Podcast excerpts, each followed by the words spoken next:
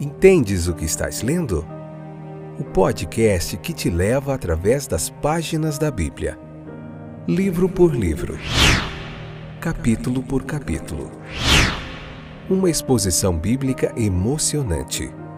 Aperte os cintos e embarque comigo nesta viagem.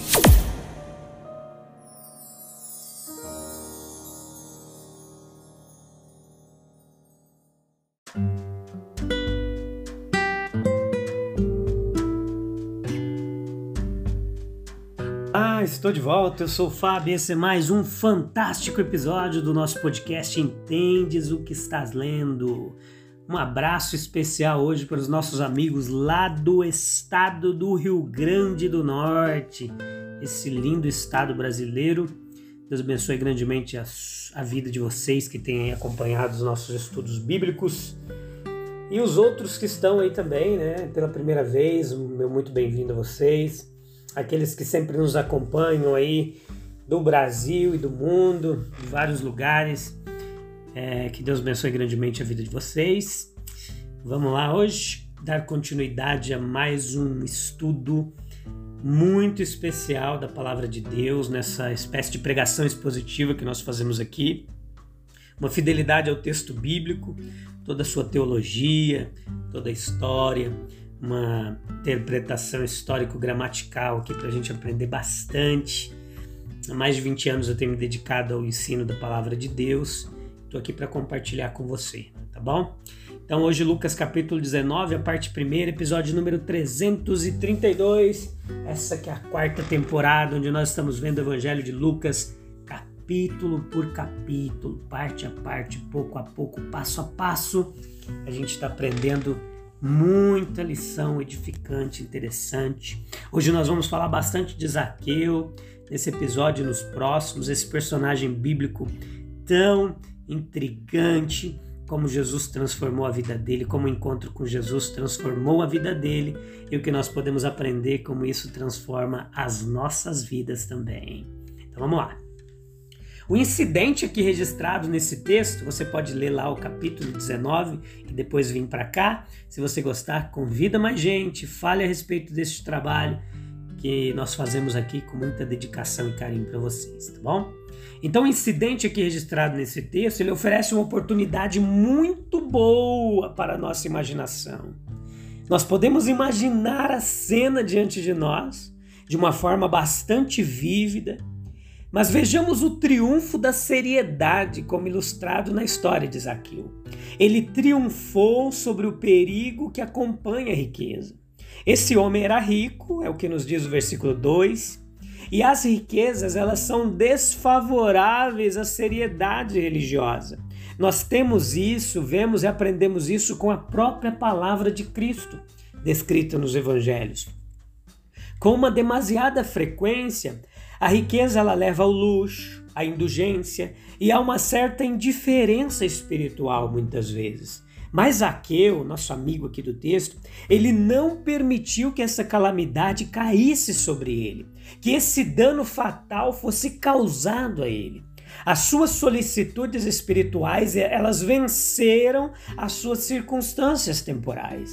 A nossa vocação diária, meus queridos, ela deve ser necessariamente, deve ter necessariamente uma influência muito grande sobre nós, para o bem ou para o mal. E se for algo que tende a rebaixar e degradar um homem, ele é colocado no maior perigo possível. Muita sabedoria mental, muita determinação de alma e muita devoção de espírito devem ser necessárias para resistir aos poderes adversos que se levantam contra nós. Mas embora Zaqueu ele estivesse envolvido em uma busca que convidava a avareza e a opressão, ainda assim ele não perdeu a sua seriedade, o seu compromisso religioso. Poucas coisas, meus queridos, elas são mais degradantes do que um nome ruim, uma má fama. Os homens rapidamente se tornam o que deveriam ser e como são chamados. Deixe que todos os seus vizinhos considerem e chamem um homem de patife. E será realmente estranho Sim, se ele mantiver a sua integridade. No entanto, embora Zaqueu fosse denominado e rejeitado como um publicano, mencionado por um termo que estava cheio de reprovação, uma reprovação muito forte, ele não desceu a esse nível. Ele triunfou sobre os obstáculos que estavam entre ele e Cristo. Ele não poderia se aventurar a solicitar uma entrevista com este santo profeta, que ele sabia que estava completamente barrado por sua vocação. Ele achou difícil garantir até mesmo uma visão dele enquanto ele passava. A sua pequenez de estatura citada no sexto, citada no texto, ela estava contra ele. Mas tal era a sua determinação que ele desprezou todas as considerações de dignidade, decoro e correu qualquer risco de escárnio, zombaria e afronta popular. E subiu, como se fosse um menino em uma árvore para que pudesse ter uma visão de Jesus de Nazaré. A honra de receber este grande profeta em sua própria casa garantiu a ele uma posição a qual ele era um estranho há muito tempo. A vantagem de uma entrevista prolongada, um privilégio prolongado, no qual ele poderia não apenas obter algumas frases do grande mestre, mas também descarregar o seu coração para com ele e aprender a sua santa vontade. O versículo 8 ao 9 nos revela que isso tudo, esse encontro, ele leva Zaqueu a uma novidade de vida, a uma mudança inesperada. Zaqueu, daquele dia em diante, ele era um novo homem. A partir de então, seu caráter ele foi determinado. Qualquer egoísmo ou erro que houvesse deveria ser renunciado e, sempre que possível, deveria ser reparado. O caráter e a vida deviam ser purificados e renovados, e Cristo acolheu em seu favor e amizade. Ele deveria ser perfeitamente restaurado à posição que havia perdido. Por sua busca e prática, ele se tornou um estrangeiro, deserdado, não mais admitido aos serviços do santuário. Mas agora ele deveria ser no sentido mais amplo e profundo da palavra, um filho de Abraão. Um filho muito mais verdadeiro do que muitos que se orgulhavam de sua descendência do pai dos fiéis. E assim a seriedade de espírito ela prevaleceu completamente. A salvação ela vem a nós revestida de personalidade amorosa. E o advento de Jesus a nossas almas, como no caso de Zaqueu, é o advento da salvação. O que nos é pedido, meus queridos ouvintes, no Evangelho de Cristo é confiar em uma pessoa e aceitar a segurança em sua sociedade abençoada. Não há nenhum processo abstrato e confuso a ser passado, mas uma comunhão concreta e real a ser iniciada e desfrutada. Assim que Zaqueu entra em contato com Cristo, ele faz uma profissão pública de fé. E aqui está a sua resolução deliberadamente feita a Cristo, quando ele fala assim: Ei, Senhor, a metade dos meus bens eu darei aos pobres. As suas riquezas devem agora se tornar um meio de graça, permitindo-lhe, em primeiro lugar, liberalmente fazer a restituição a todos os injustiçados, em segundo lugar, dedicar-se em grande parte aos pobres. O contato com Cristo, ele abriu seu coração e o tornou alguém agora de mãos abertas. Os fariseus murmuradores, eles podem restringir a sua ostentação de esmolas a um décimo. Mas o convertido Zaqueu, ele dedicará metade às necessidades dos pobres. Um homem rico pode assim fazer de sua riqueza a base da sua generosidade. Zaqueu, se originalmente um judeu, havia perdido por meio de sua coleta de impostos a sua posição na comunidade judaica. O filho de Abraão, ou as autoridades judaicas não mais o considerariam herdeiro das promessas. Mas Jesus o interpõe e o reintegra em sua posição de privilégio. Ele declara diante dos convidados que Zaqueu foi salvo por sua visita à sua casa.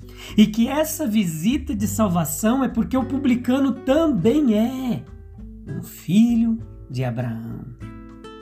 E dessa maneira bela, meus queridos, o amor de Deus em Cristo, ele é colocado diante do povo e a certeza da filiação abraâmica é transmitida àquele novo convertido. E é assim que o Senhor conforta os que nele confiam. Zaqueu recuperou seu lugar na comunidade de Israel. O verdadeiro filho de Abraão, ele foi aquele que andou pela fé, que era servo e amigo de Deus. Esta era a doutrina de Paulo também. Mas Zaqueu, ele havia perdido essa filiação verdadeira, real e efetiva, pois ele estava vivendo a vida dos sentidos e não da fé. Ele havia se afastado do serviço de Deus e se engajado na prática de extorsão e corrupção. Ele deixou de ser amigo de Deus e fez amizade com o mundo mal. Mas agora ele estava no caminho da restauração.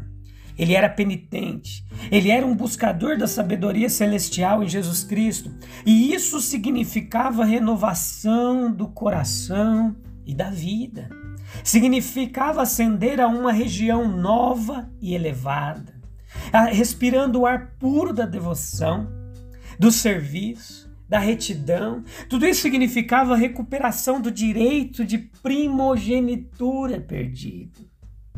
A salvação havia chegado a ele e à sua casa, e mais uma vez ele era um filho de Abraão.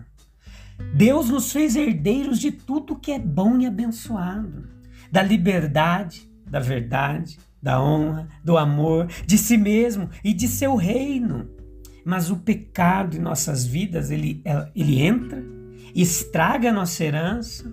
Sob o seu maldito banimento, nós perdemos a nossa boa propriedade. A nossa herança então se torna perdida, em vez de sermos os filhos de Deus, e os filhos da sabedoria, nós se tornamos os filhos da ira. Nós podemos perder a nossa liberdade. Quantos se tornam escravizados por meio de um mau hábito que os prende em seus fortes laços, algum hábito corporal ou mental? Perdemos, podemos perder a nossa fé, nossa apreciação das principais e vitais doutrinas que nos levam a comunhão íntima e consciente com Deus. Nós podemos perder toda a estima, confiança e, consequentemente, o afeto de nossos vizinhos. Muitas vezes aqueles que uma vez andaram com ele, trabalharam para ele, ficam de lado e não andam mais ao seu lado. Eles deixam o seu serviço, eles perdem o seu favor amoroso eles não podem mais ser contados entre seus amigos. E com tudo isso, deve haver a perda triste e dolorosa da esperança da vida eterna, pois quando se perde a fidelidade, perde-se também a esperança. Não há casa, por mais ca caída que seja, a qual a salvação não possa vir Nenhum ser humano, por mais afundado no pecado e no erro que não possa ser restaurado por meio da misericórdia de Deus, através do poder de Jesus Cristo Salvador, é quando ele é admitido no lar e no coração que essa recuperação e restauração é alcançada. É o grande propósito de Cristo, é revelado aqui no versículo 10 desse capítulo 19. A humanidade havia perdido completamente o seu caminho. O seu caminho para o lar de Deus, dos campos da verdade, do caminho da santidade, das fontes de alegria, estava vagando, cego e miserável, de maneiras proibidas.